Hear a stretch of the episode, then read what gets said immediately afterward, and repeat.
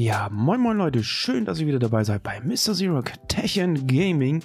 Ich bin leider ein bisschen angeschlagen und deswegen muss ich mich entschuldigen, wenn hier und da mal ein kleines Hüsterchen kommt oder ein bisschen Heiserkeit oder ich ein bisschen verschnupft klinge. Wir wollen heute mal ein bisschen ja, über die Performance von der Xbox Scarlett, die ja nächstes Jahr rauskommen soll, sprechen, sowie die PlayStation 5 und deren Abwärtskompatibilität. Dann geht es noch ein bisschen mehr in die Hardware rein. Und zwar soll es jetzt von Micron einer der schnellsten SSDs der Welt geben.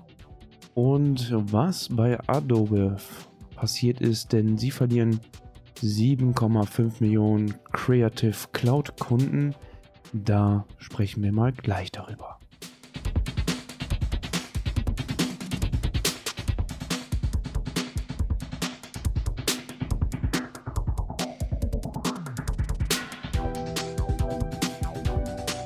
Ja, wie ihr alle wisst, kommt ja nächstes Jahr die neue Konsolengeneration raus.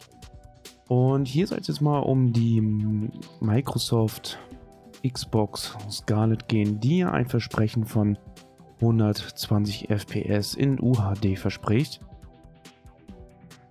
Die PlayStation 5 sowie auch die Xbox Scarlett sollen erneut auf die AMD-Hardware setzen und somit erheblich mehr Leistung als die aktuelle Konsolengeneration bieten.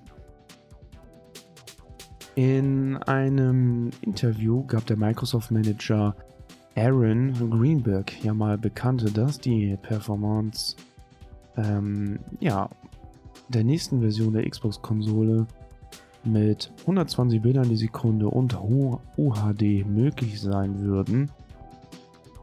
Unter anderem möchte man da jetzt auch nicht oder keine Kompromisse in der Framerate eingehen. Somit wird oder soll versprochen werden, dass natürlich die Scarlett dieselben Werte erreichen wird wie die Sony PlayStation 5. Auf dem Papier herrscht somit eigentlich mehr oder minder der Gleichstand. Das heißt, sie machen sich hardwaretechnisch eigentlich keinen großen Unterschied. Bei beiden soll, ähm, bei beiden Konsolen der PlayStation 5 sowie auch der Scarlett soll der AMD Ryzen aus der Zen 2 Familie verbaut sein. Zusätzlich noch ein Navi-Grafikchip von AMD und wie von Sony oder wie von Seiten Sony auch schon vor einiger Zeit bestätigt wurde, soll die PlayStation 5 wohl auch maximal 120 FPS wiedergeben können. Beide verfügen natürlich über einen Breitband SSD die per PCI Express 4.0 angeboten ist. Somit sollen natürlich auch die Ladezeiten wesentlich kürzer ausfallen wie bei den aktuellen Konsolen. Beide Konsolen haben natürlich von Hardware her auch ein Blu-ray-Laufwerk verbaut. Somit soll man natürlich auch Videos in 8K UHD abspielen können. Beide Konsolen soll es natürlich ab Ende 2020 im Handel geben. Ja, die Fakten zur Xbox Scarlett sind, dass der Microsoft Manager Aaron Greenberg in einem Interview preisgegeben hat, dass die Scarlett natürlich die UHD und 120 FPS wiedergeben wird, mit der neuen Hardware und einer verbauten SSD die Ladezeiten verkürzt werden, wie zurzeit bei der aktuellen Konsolengeneration und bei den Next-Gen-Konsolen PlayStation 5 sowie Xbox Scarlett soll Ende 2020 auf den Markt kommen. So, das Ganze würde nun natürlich bedeuten, dass sie tatsächlich ein Versprechen abgeben, dass 120 FPS möglich seien. Ich selber bin da noch ein bisschen sehr skeptisch, weil UHD und 120 FPS ist schon ja ein sehr weitreichendes Ziel, muss ich sagen. Ich bin mal gespannt, ob diese ganzen Daten nicht nochmal zurückgenommen werden. Ist fraglich. Also ich glaube, die heutigen PCs, also da muss man schon richtig viel Power haben, um wirklich so viel FPS zu erreichen. Und selbst dann sind, glaube ich, noch 120 FPS wirklich sehr, sehr weit entfernt. Dann kommen wir mal zu der Konsole PlayStation 5. Und zwar soll die Abwärtskompatibilität natürlich zu mehr Käufen führen. Die Planung liegt natürlich darin, dass Spiele von der PlayStation 4 auf der 5 spielen kann. Und äh, die Sony-Entwickler halten das natürlich für einen sehr wichtigen Faktor, um ja, die PS5 eventuell einen kleinen Vorsprung gibt gegenüber der Xbox Scarlett. Derzeit arbeitet Sony natürlich an dieser Abwärtskompatibilität der PlayStation 5, damit natürlich auch dieses versprochene Metier gegeben wird, dass ja, die Vorgängerspiele der PlayStation 4 auf dieser High-End-Hardware laufen.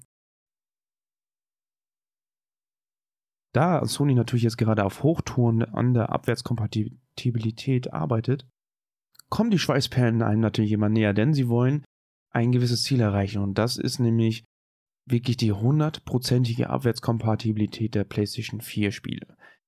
Ähm, es soll aber keine weitere Verbesserung, glaube ich, wenn ich das richtig verstanden habe, ähm, in der Spielewelt geben. Vorrangig gilt erstmal der, die Thematik, dass einfach diese Spiele nur auf dieser neuen Hardware laufen. Denn dadurch verspricht sich Sony natürlich einen besseren Verkaufsfaktor. Wann diese Arbeiten abgeschlossen sind, sind leider noch nicht offen.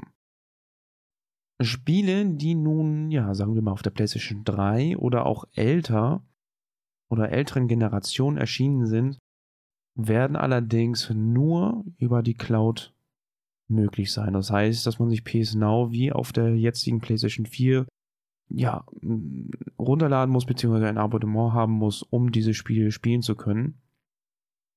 Man munkelt, dass sogar die Konkurrenz auch ähm, eine Abwärtskompatibilität hat, ähm, und zwar zu den Xbox 360 Spielen und angeblich sogar Spiele, Spiele, die der ersten Xbox-Variation angehören.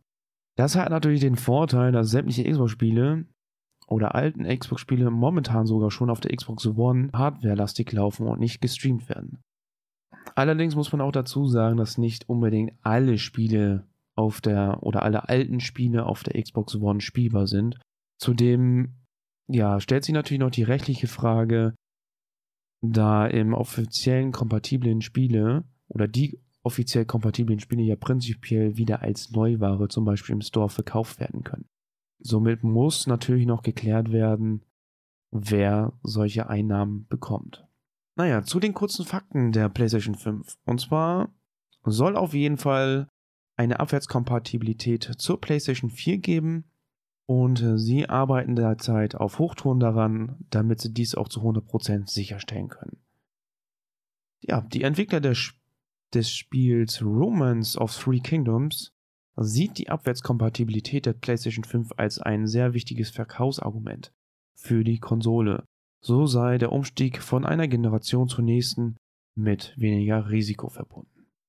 Jetzt gehen wir ein bisschen mehr auf die Hardware der PCs ein, und zwar einer SSD, die derzeit wohl anscheinend einer der schnellsten der Welt sein soll. Denn diese soll eine sequentielle Datenrate von 9 GB und somit laut Herstellers die schnellste SSD der Welt sein. Sogar noch vor Samsungs PM1733. Die X100 von Micron oder von der Firma Micron basiert auf einem zusammen mit Intel entwickelten Phasenwechselspeicher 3D X-Point. Die beiden Partner haben sich allerdings mittlerweile schon wieder getrennt. Ähm, der X100 läuft über ein PCI Express Gen 3 X16 Steckkarte. Der unbekannte Controller in Kombination mit dem 3D X-Point Speicher ist so stark, dass die SSD die 9 GB lesend und schreibend sogar bei einem 70 zu 30 Mischverhältnis schaffen soll. Mit über 2,5 Millionen IOPS Input-Output-Operationen bei wahlfreien Zugriff und einem durchschnittlichen Latenz von unter 10 Millisekunden erreichen. Die Micron SSD auch in anderen Metriken eine extrem hohe Leistung erbringt. Diese SSD soll im vierten Quartal ähm, ja, ver verteilt bzw. veröffentlichen werden. Allerdings wollen sie noch nicht so viel preisgeben, was die Kapazität und der regulären Verfügbarkeit anbelangt. Bis dato hat nur Intel ähnliche SSDs, darunter auch die aktuellen Optane SSD DC P4800X Coldstream, welche mit dem Adler-Stream bald einen Nachfolger erhält. Diese SSD hält nach bisherigen Informationen aber nicht mit der X100 mit. Die SSDs von Samsung wie die SZ985 sind sogar langsamer bei höheren Latenzen. Micron hat mit der X100 nicht nur diesen Topmodell zum Leben erwacht, sondern die haben auch eine NVMe SSD für die Server und eine Micron 5300 als SATA-Modell für die Enterprise-Segment vorgestellt. Die Micron 7300 ist eine 2,5 Zoll SSD, es gibt sie aber wohl auch mit M.2 SSD mit einem PCI Express Gen 3 X4 sowie bis zu 8 TB Kapazität und mit bis zu 3 GB Datenübertragung. Die Micron 5300 nutzt 64 Layer Flash Speicher und haben ebenfalls bis zu 8 TB Speichervolumen. Schon länger sind bei der Micron 9300 und 16 TB verfügbar mit bis zu 3,5 GB Datenübertragung. Ja, jetzt haben wir natürlich noch Adobe, die ihre Daten von 7,5 Millionen Creative Cloud Kunden verloren hat. Und zwar nicht in dem Sinne, dass sie jetzt irgendwie alle abgesprungen sind, sondern sie haben wohl ihr Internet bzw. ihre Datenbank unzureichend gegen unbefugte Zugriffe gesichert. So konnte man Informationen über Kundenkonten bekommen, die bei Creative Cloud hinterlegt waren. Allerdings wurden keine Passwörter oder Kontodaten freigegeben bzw. waren öffentlich zugänglich. Der Fehler wurde vom Bob Diaschenko entdeckt, denn der Sicherheitsforscher bei der Security Discovery und Technikjournalist Paul Bischoff von Comparitech. Ersichtlich waren jetzt nur die E-Mail-Adressen der Creative Cloud-Konten, die Nutzernamen, also die Adobe Member ID, sowie Details vom Herkunftsland und die verwendeten Adobe-Produkte. Es waren allerdings auch Daten wie das Datum der Kontoerstellung, und Datum der letzten Anmeldung, Anmeldung sowie der Status des Abonnements und aktuelle Zahlungen einsehbar. Diaschenko und Bischof stießen am 19. Oktober auf diese Informationen, haben somit das Adobe Sicherheitsteam informiert und die haben den Server am selben Tag noch gesichert. Diaschenko und Bischof lobten das Adobe-Team für diese schnelle Reaktion und haben eingeräumt, dass das Datenleck nicht so schwerwiegend sei wie andere, die sie zuvor aufgedeckt hätten. Es seien weder Kennwörter noch Bezahldaten enthalten, nicht mal grundlegende Informationen wie Kundennamen seien gefährdet worden. Man weiß jedoch nicht, ob die Datenbank zuvor von Unbefugten gefunden und ihre Inhalte heruntergeladen wurden Betroffene sollten deswegen beachten, dass sie ihre Daten grundsätzlich für den Sand von Spam-Mails benutzen werden könnten. Es sind aber auch zielgerichtete Phishing-Angriffe möglich, um Beispiel die Kontrolle über bereits bezahlte Creative Cloud Abonnements zu übernehmen, die offenbar im Dark Web verkauft werden. Die Firma Adobe selbst räumt natürlich den Datenverlust Ende vergangener Woche in einem Blog-Eintrag ein. Das Unternehmen machte eine fehlerhaft konfigurierte Testumgebung für den Vorfall verantwortlich. Es war allerdings nicht das erste Mal, dass das Unternehmen Daten seiner Kunden verliert. Hacker erbeuteten nämlich 2013 schon vollständige Datensätze von Adobe-Kunden, inklusive verschlüsselter Bezahldaten. Betroffen waren zudem fast 38 Millionen aktive Nutzer. Zu dem Zeitpunkt war es einer der größten Datenverluste überhaupt. Zum Vergleich, der 2016 von M-Space öffentlichen gemachte Hackerangriffe betraf fast 360 Millionen Konten. Ja, das war's mal von der Firma Adobe, die ja Gott sei Dank nicht so schwerwiegende Fehler gemacht hat und somit auch keine Bezahldaten oder Konten freigelegt worden sind. Empfehlen würde ich trotzdem mal, eventuell das Passwort zu ändern, wer so ein Konto hat. Und ansonsten sehen wir uns das nächste Mal. Vielen Dank, dass ihr zugehört habt. Bis dann, euer Jan und tschüss.